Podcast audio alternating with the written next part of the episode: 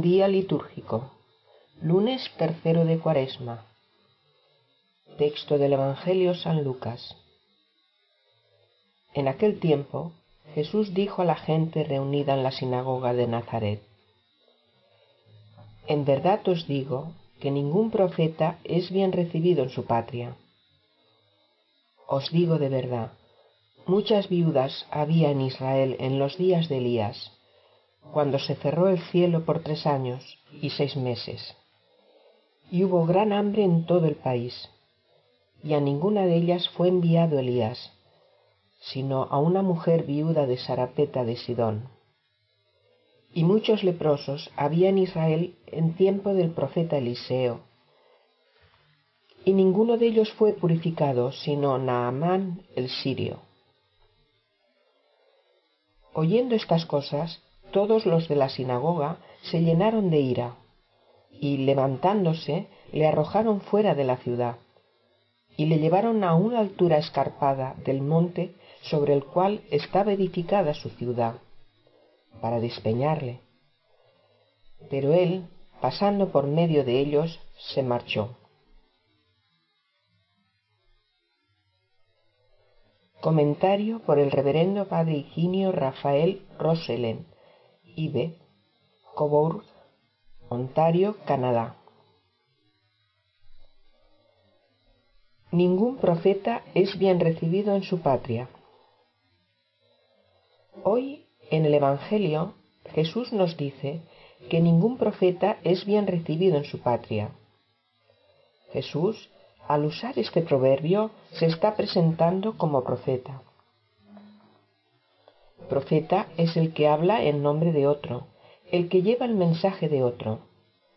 Entre los hebreos, los profetas eran hombres enviados por Dios para anunciar, ya con palabras, ya con signos, la presencia de Dios, la venida del Mesías, el mensaje de salvación, de paz y de esperanza. Jesús es el profeta por excelencia, el Salvador esperado. En él todas las profecías tienen cumplimiento.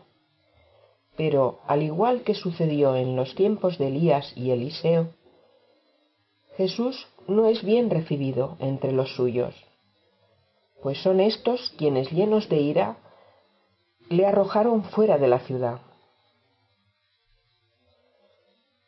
Cada uno de nosotros, por razón de su bautismo, también está llamado a ser profeta.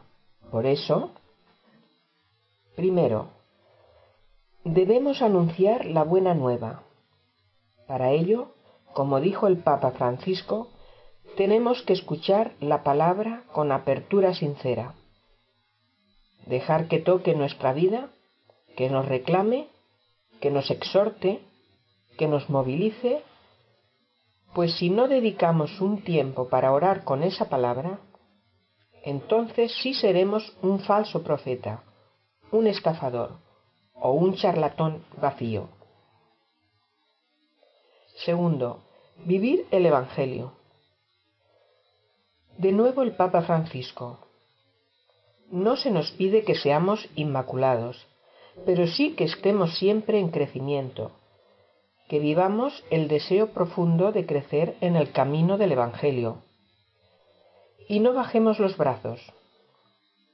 Es indispensable tener la seguridad de que Dios nos ama, de que Jesucristo nos ha salvado, de que su amor es para siempre.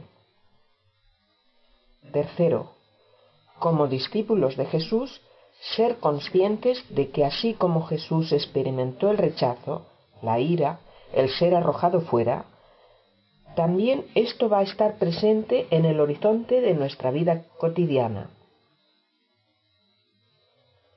Que María, Reina de los Profetas, nos guíe en nuestro camino.